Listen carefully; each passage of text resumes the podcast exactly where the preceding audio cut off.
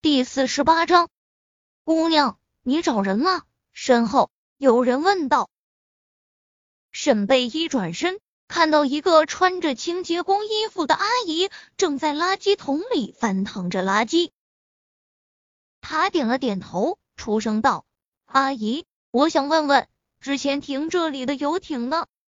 那被称为阿姨的人身子微微一颤，站直了身子，手臂一伸。指向海面上那隐约可见的游轮，那早走了，走的有好一会儿了。什么？回回去了？沈贝依跺了跺脚，他不过是趴在桌子上睡了一会儿，怎么就把他一个人丢这了？他拿出手机看了看，除了夏雨的几个电话与几条短信外，也没见高文的电话，那就是说他没有找过他。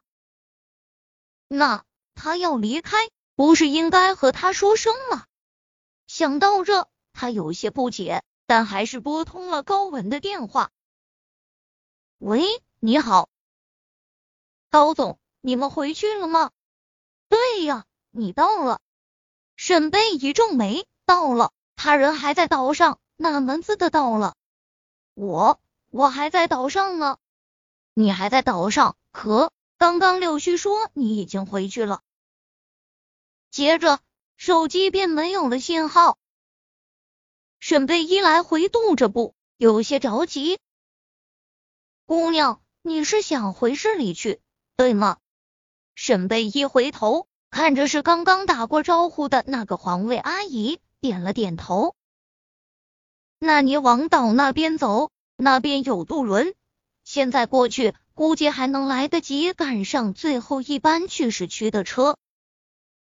沈贝依顺着他手指的方向看了看，来不及多想，感激的点头：“阿姨，真是太谢谢你了。”说完，便快速往岛的东侧走去。看着那抹纤细的背影越来越远，那女人将身上的衣服和帽子一把扯掉，扔进了旁边的垃圾桶。并拿出手机给给人发了条信息，示意办妥，答应我的承诺，请记得兑现。而此时此刻，高级游轮上，哎呀，少晨，沈姐还在岛上。我我之前宴会结束了，我找了一圈也没看到她。后来听柳絮说她回去了，我也就没在意。这手机又没信号了。你说她一个女人，这眼看天都要黑了，可怎么办呀？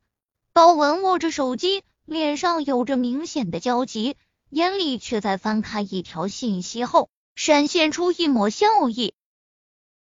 宁少臣眼一沉，看向柳絮，怎么回事？柳絮摸摸鼻子，他是听那夏雨说的。他中间出来酒店接电话，碰到夏雨，问沈贝依呢。夏雨说他早回去了。夏雨说他回去了。柳絮头上开始冒汗，又小声重复道：“去叫船往回开。”宁少臣面无表情的吩咐道。高文心里一沉，看向宁少臣，一个曾经的保姆，一个现在的员工而已，有必要如此？难道真如高海所说？他对那女人动了心。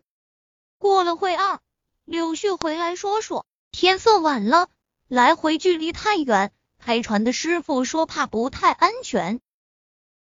宁少臣脸已是铁青，起身，他走向船头，看了看外面的天色。你给岛上的酒店打个电话，让他们安排辆车子送他回去，将他的着急与紧张收入眼底。高文的心又沉了几分，看来高海说的一点都没错，这男人果然对沈贝依那女人动心了。只是这一点的确认，让他心里快气疯了。他认识宁少臣十四年，这十四年，他的人生几乎就围着他转了。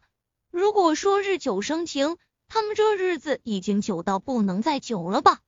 可是呢？宁少臣连和他订婚都是因为没有选择后的选择。